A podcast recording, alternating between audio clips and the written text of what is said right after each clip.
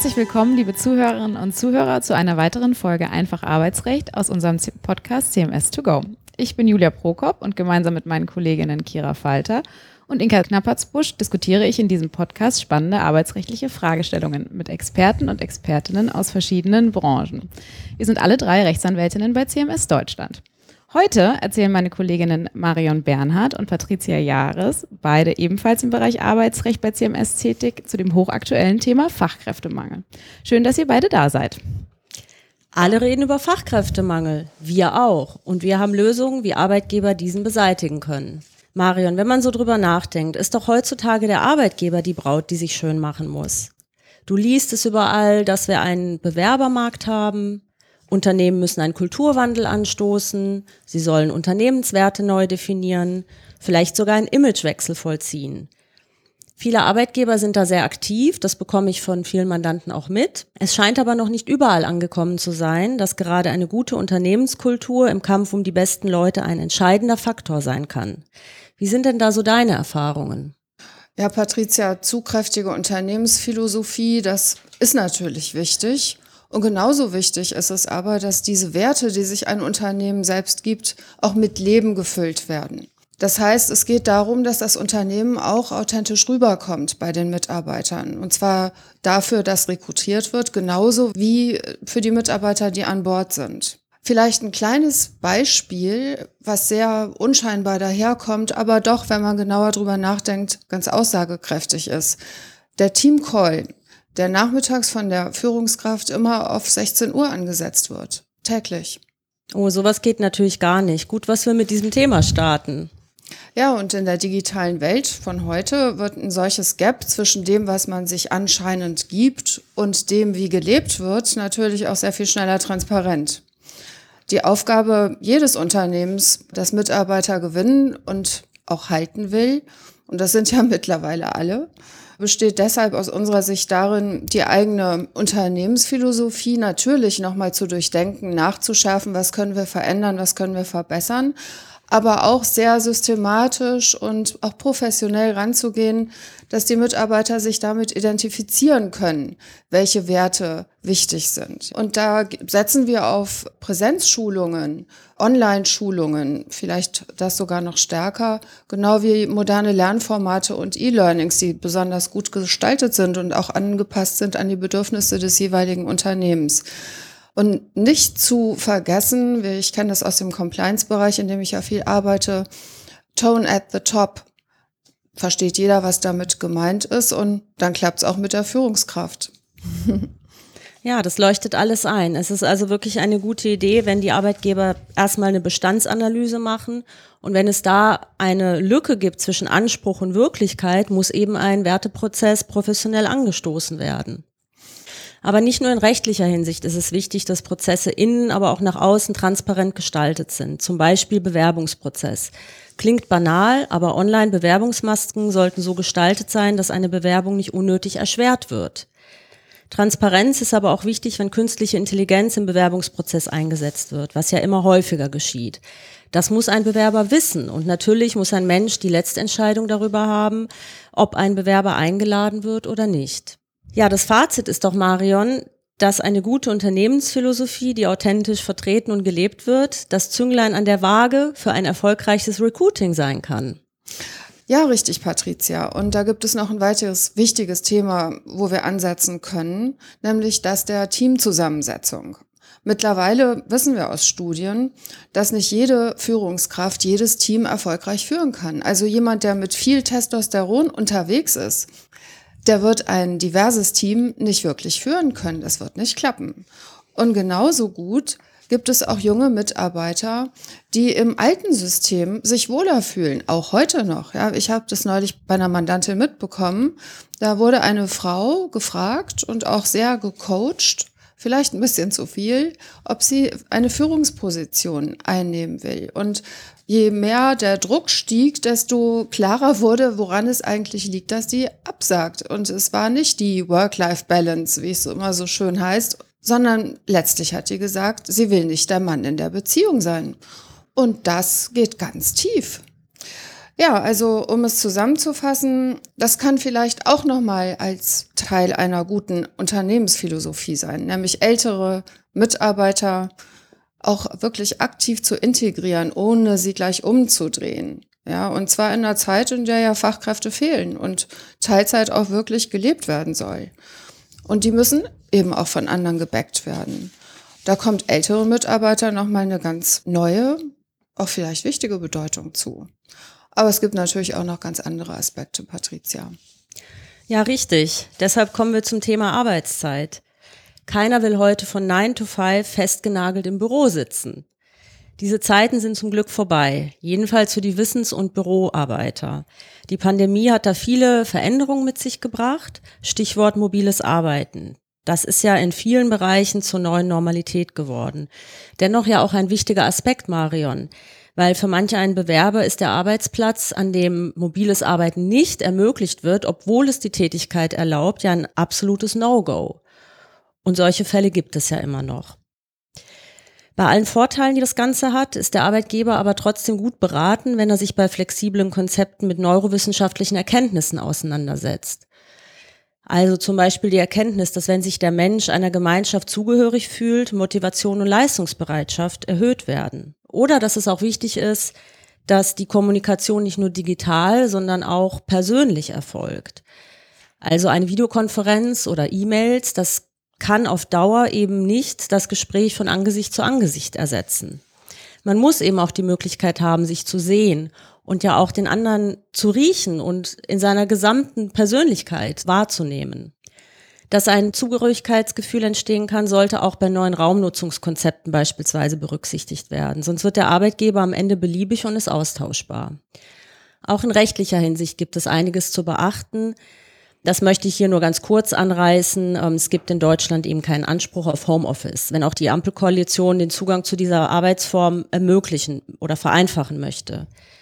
Was sicherlich auch zu beachten ist, sind arbeitsschutzrechtliche Pflichten oder eben datenschutzrechtliche Vorgaben. Woran ein Arbeitgeber in jedem Fall denken sollte, sind Versetzungs- und Widerrufsvorbehalte im Arbeitsvertrag. Das sind aus meiner Sicht wichtige Instrumente, um einen Mitarbeiter im Zweifelsfall auch wieder ins Büro zurückholen zu können, wenn es mit dem Homeoffice oder dem mobilen Arbeiten eben nicht so gut klappt. Ein wichtiger Aspekt ist natürlich auch das Thema betriebliche Mitbestimmung. Bei der Umsetzung ist der Betriebsrat zu beteiligen, nicht aber bei der Frage, ob ein Unternehmen mobile Arbeitsplätze einführen möchte. Und last but not least gibt es ja auch noch den Gleichbehandlungsgrundsatz. Ja, gut, dass du den noch erwähnst. Äh, der muss natürlich aus rechtlichen Gründen beachtet werden, aber wir wissen schon seit Jahren, es gab schon vor der Pandemie eine ganz interessante Studie des Helmholtz-Instituts, die durch Umfragen herausgefunden haben und auch herausgearbeitet haben, welche Persönlichkeitsmerkmale eigentlich erforderlich sind, welche Skills wichtig sind, damit jemand gut im Sinne des Unternehmens mobil arbeiten kann. Das ist auch ein bestimmtes Maß an Selbstkontrolle, an der Vernetzung in dem Unternehmen und so weiter. Und wenn man das rechtlich jetzt mal versucht einzukleiden, dann kann das auch in Auswahlrichtlinien umgesetzt werden. Es kommt natürlich sehr auf die Belegschaft an, ob das notwendig ist oder nicht, aber es kann ein Mittel der Wahl sein. Ja, Arbeitgeber sind gut beraten, sich auch damit zu befassen. Es gibt eben viele gute Anreize. Zu denken wäre zum Beispiel auch an Jobsharing, also in Führungspositionen, die einen sehr hohen zeitlichen Arbeitseinsatz erfordern, kann es eine gute Idee sein, wenn Arbeitgeber eine Stelle auf zwei Teilzeitstellen aufteilen. Vacation, auch so ein ja, neumodisches Beispiel, das meint die Arbeit von einem Urlaubsort außerhalb Deutschlands. Ich persönlich trenne lieber Arbeit und Freizeit. Am Strand habe ich ungern den Laptop dabei, aber jeder Mensch ist ja unterschiedlich und für manche Bewerber kann das ein echter Pluspunkt sein.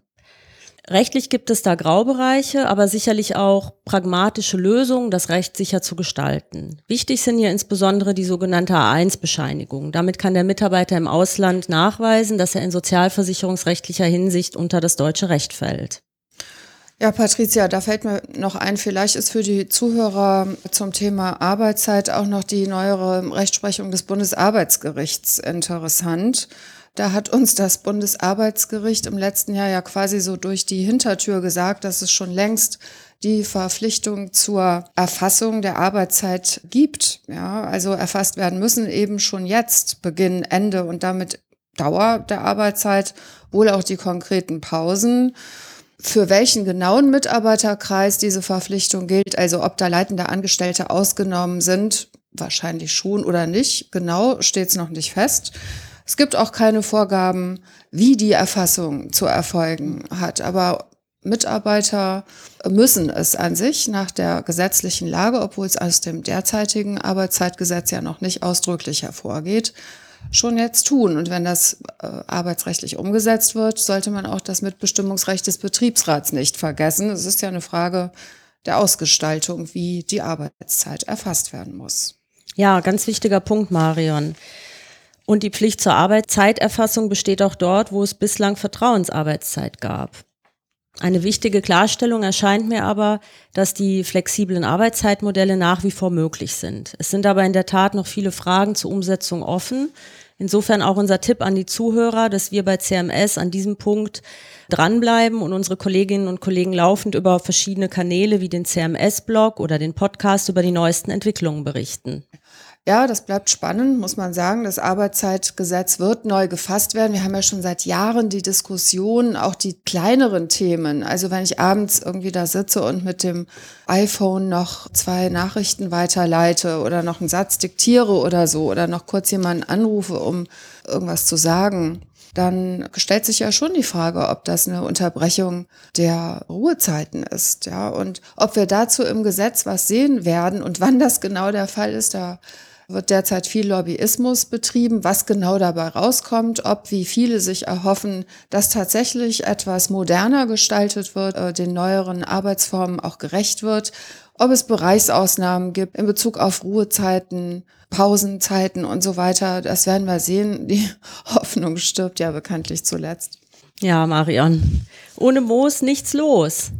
Kommen wir also zur Vergütung. Ja, ein weiteres wichtiges Thema. Wir haben mehrere Umfragen für Unternehmen, also für unsere Mandanten gestartet, in denen wir die marktgerechte Vergütung der Wettbewerber mal etwas untersucht haben. Ja, und das ist natürlich ein wichtiger Punkt, wenn du Entgeltsysteme neu verhandelst, sei es auf tariflicher oder betrieblicher Ebene.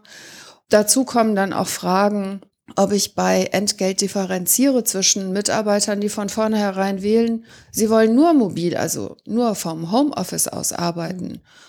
Oder aber, wichtiges Thema, glaube ich, wenn es darum geht, Mitarbeiter zu binden, auch das Thema der Entgeltgerechtigkeit.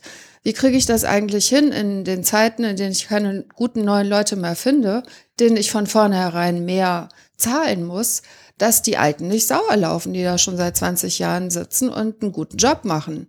Also da muss man sich sehr innovative Formen ausdenken. Da kann es nicht nur um Anerkennung von Betriebstreue gehen.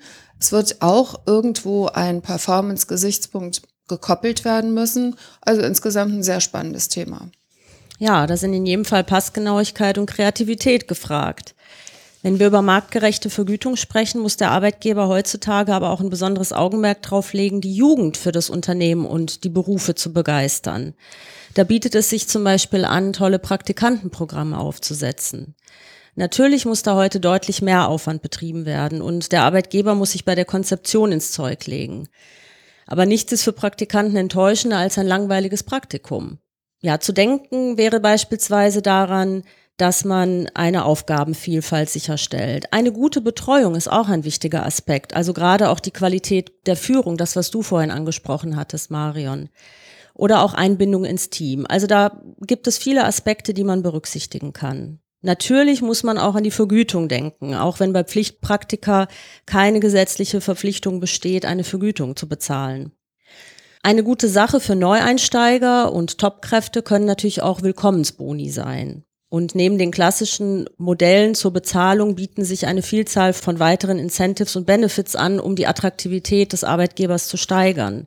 Zum Beispiel ein Jobbike, Zuschüsse zu Mobilitätsangeboten, Sachleistungen, Sportkurse oder die Mitgliedschaft im Fitnessstudio oder auch Kurse, in denen man lernt, Entspannungstechniken anzuwenden, um eben mit dem Stress besser umgehen zu können. Für viele Führungskräfte übrigens heute immer noch ein Reizwort, ja, in dem Zusammenhang. Ja, das kann ich mir vorstellen. Wichtig ist es sicherlich auch, sich eben mit modernen Techniken da auseinanderzusetzen. Also, dass diese Kurse über Apps gebucht werden können und nicht irgendwo umständlich man sich anmelden muss. Ein weiterer Punkt, an den man denken könnte, sind Aktienoptionsprogramme oder eben bei Startups. Da erleben wir es ganz häufig, dass Mitarbeiter durch äh, Mitarbeiterbeteiligung, durch Unternehmensbeteiligung ans Unternehmen gebunden werden. Da ist es ja häufig so, dass die Gehälter am Anfang noch nicht so hoch sind, die Gewinne fließen eben noch nicht, aber man möchte ja trotzdem ein attraktiver Arbeitgeber sein und versucht eben über solche Instrumente den Mitarbeiter auch zu motivieren, dran zu bleiben und für das Unternehmen zu arbeiten und dann, wenn das Unternehmen eben erfolgreich ist, auch am Erfolg partizipieren zu können. Ja, genau, Patricia. Und vielleicht noch eine Ergänzung dazu, weil ich das beobachte. Du hattest ja den Start-up-Bereich angesprochen und bei diesen ganzen abgefahrenen Bonussystemen, die man da sieht, kommen auch zunehmend Nachhaltigkeitskriterien mit rein. Ja, also in Zeiten, in denen ESG ja für uns auch immer präsenter, immer wichtiger wird, da spiegelt es sich auch wieder. Ja, es lohnt sich also als Arbeitgeber gegenüber neuen Konzepten aufgeschlossen zu sein. Früher waren Mitarbeiter im Regelfall bis zur Rente in einem Unternehmen. Heute muss der Arbeitgeber zusehen, dass er Mitarbeiter längerfristig halten kann. Stichwort Jobhopping. Das ist tatsächlich was, was wir sehen. Die Unternehmen müssen jetzt mit dem arbeiten, was sie haben. Ja, und da sind sie auch schon eher bereit, Geld in die Hand zu nehmen für Coaching von Führungskräften oder auch anderen Mitarbeitern, damit sie bleiben und da ihren Job gut weitermachen können. Ja, Qualifizierung ist aus meiner Sicht ein wichtiger, wenn nicht sogar der wichtigste Lösungsansatz, damit ein Unternehmen innovations- und leistungsfähig bleibt. Ich berate häufig bei Transformationsprozessen und da zeigt sich, dass es weniger um den Abbau von Stellen geht mittlerweile, sondern um organisatorische Veränderungen. Und eben auch in dem Zusammenhang werden neue Arbeitsplätze geschaffen mit neuen Anforderungsprofilen. Die Digitalisierung schreitet weiter voran und ja, da gibt es eben einen großen Bedarf, Arbeitskräfte zu schulen, zu qualifizieren für die Zukunft. Es wird angenommen, dass über 50 Prozent der Arbeitsplätze, die im Jahr 2035 zu besetzen sind, heute noch gar nicht existieren. Umso wichtiger sind kluge Qualifizierungskonzepte rund um Digitalisierung und Automatisierung von Arbeitsprozessen. Eine gute Idee ist es also, langfristig zu denken und in die Zukunft der vorhandenen Mitarbeiter zu investieren. Alle reden über Fachkräftemangel. Das haben wir heute auch gemacht. Und wir haben über Lösungen gesprochen. Das werden wir fortsetzen. Ja, vielen Dank, liebe Patricia und liebe Marion, dass ihr uns heute dazu erzählt habt. Sehr spannend und äh, wir freuen uns bereits auf die nächste Folge zu diesem Thema. Vielen Dank, dass ihr unsere Gäste wart. Sehr gern. Sehr gerne. Tschüss. Tschüss. Tschüss.